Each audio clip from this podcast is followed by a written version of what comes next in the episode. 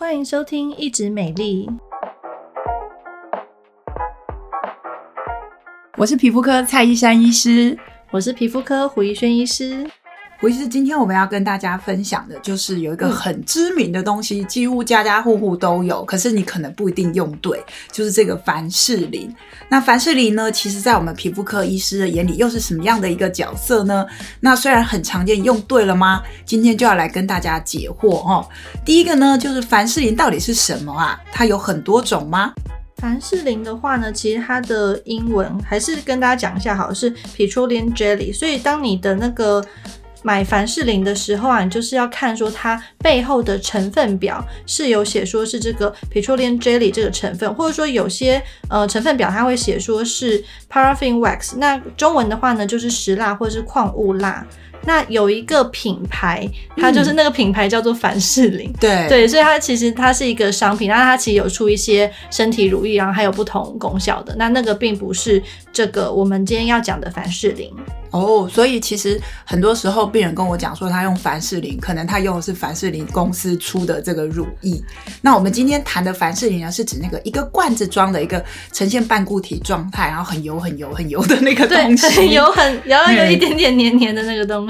嗯，对。那其实，嗯，凡士林的话呢，有些人会觉得说，哎，它是不是一个比较化学的东西？然后从那个石油提炼，好像很危险。但其实因为它是已经精炼过的了，所以一个好的凡士林的话，它就是百分之百全部都是这个凡士林的这个成分，而且它这个凡士林它其实是一个惰性很安定的物质，它这种凡士林呢不太不很不太容易跟其他的东西起反应，而且啊它里面呢完全不用加防腐剂，因为它。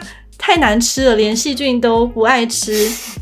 对，所以它是不用加防腐剂的。所以百分之百的凡士林的话呢，它是其实是很安全，而且它是零防腐剂的。嗯，就是相当安定的，不会跟其他这个物质起化学作用。嗯、好，那但是那个病人就会问啊，哎、欸，胡医师，它是从石油提炼的，那我们用在我们皮肤上面，感觉好像怪怪的，是不是对我们皮肤不太好啊？感觉这是人工的东西耶。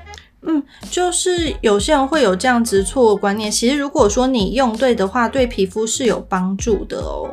哦，就是反而你可能用了一大堆号称天然的东西，反而刺激你的皮肤。譬如说。其实大家很多误解啊，什么咬人猫、咬人狗，在大自然里面，我很多植物其实都会刺激你的皮肤，所以不一定天然的雄厚。你看，像姑婆芋或圣诞红好了，你碰到皮肤也会痒啊。那其实对一个医生来讲，我们就是觉得安定的东西，然后可以对我们皮肤有帮助的，这个就是好的好的一个物质。对，然后如果你用对的话，对我们皮肤就有帮助，而不是说你选了一个纯天然，但是它的成分表背后有五十种以上的。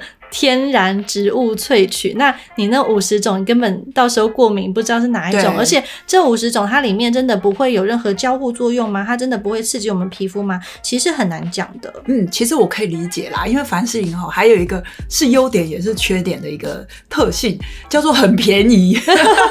因为很多病人就说哈，医生。这一罐这么便宜，一百多块那么大一罐，这要不要紧啊？是不是烂东西？所以这么这么便宜哦？其实还是要跟大家讲，不要误解它，不是。便宜没好货，其实它就是一个这么简单的东西，然后它定价是这么轻轻易的让你可以购买，所以其实不要用它的价格，然后去定义它说啊，这是个烂东西。其实没有，我们皮肤科眼中啊，就是它是一个好东西的。为什么呢？因为我们看到其实网络上面也蛮多叫大家，哎，凡士林有各式各样的用法。那胡医师跟我们大家分享一下哈，就是凡士林它保湿的效果是不是超好的？嗯。我们就要先讲说凡士林它的功效到底是什么，因为它是一个比较安定的东西，而且它的隔绝效果很好，所以它的三大功效呢其实是隔绝，然后锁水，然后也可以润滑，因为它是一个很油的东西，它是油膏状的这样子的东西，所以当你如果说有用有需要这三个功效，隔离、锁水、润滑的功效的时候呢，就可以拿来使用哦。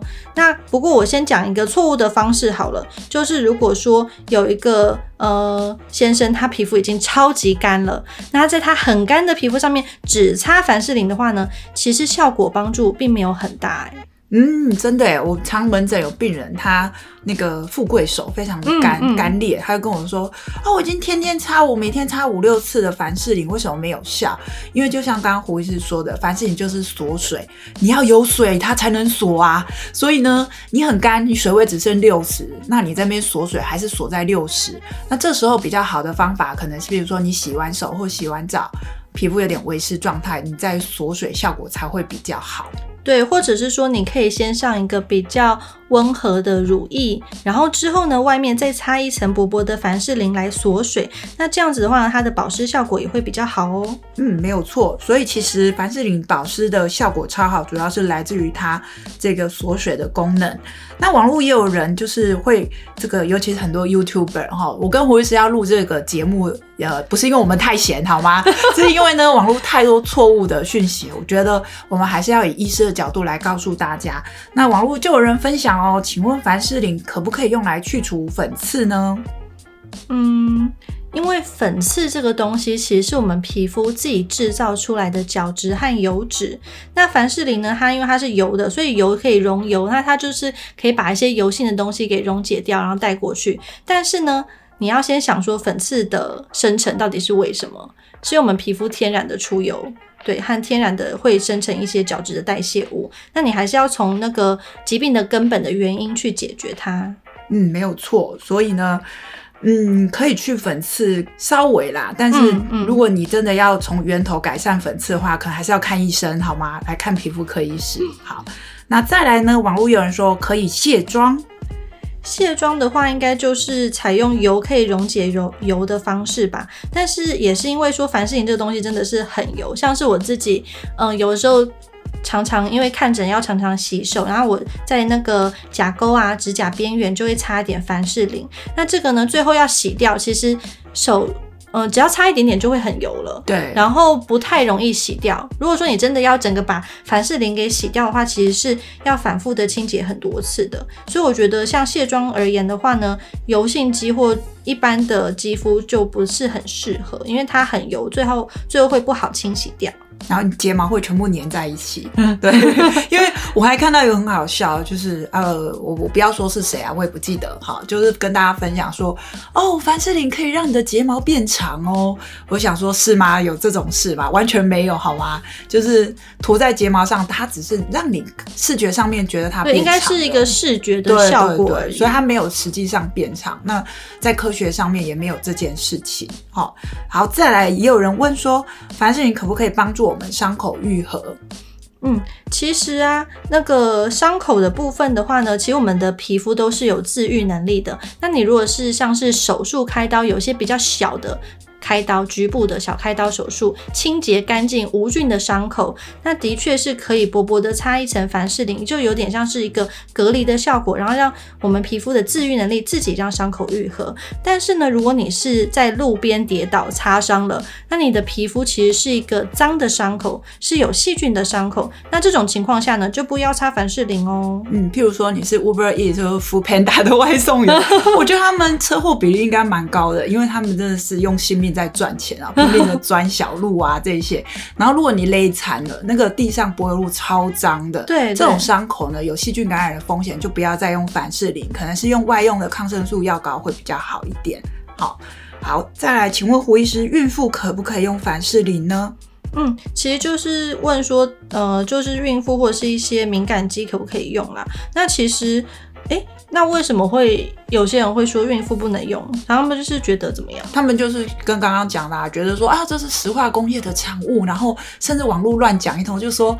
啊，糟了！我怎么把我心里话讲出来？哦，就是他就会说啊，这个会让你的皮肤不能呼吸哦，所以孕妇不能在这个肚皮呀、啊，或是你的皮肤上面擦这个不能让你皮肤不能呼吸的东西哦。其实像这个凡士林啊，连那个刚出生的小 baby 都可以擦哦，因为其实在医院的话，有一些小朋友屁屁就尤其肛门口周围很敏感，有时候大便完之后屁屁就红了，那其实就可以擦这个凡士林来隔离那个我们一。一些排泄物的刺激，所以这个凡士林是很安全，就是小朋友或是孕妇都可以使用。嗯，那我也补充说明一下，所谓这个让你皮肤不能呼吸这件事情，我们的呼吸呢，上呼吸道、下呼吸道呢，就是我们这个 airway 呢，就是鼻子啦，我们的这个胸腔、肺部，肺部跟我们皮肤没有关系。那皮肤是有一些我们会发汗的这个组织嘛，就是我们的汗腺会排汗，所以你会觉得擦凡士林不能呼吸，是因为。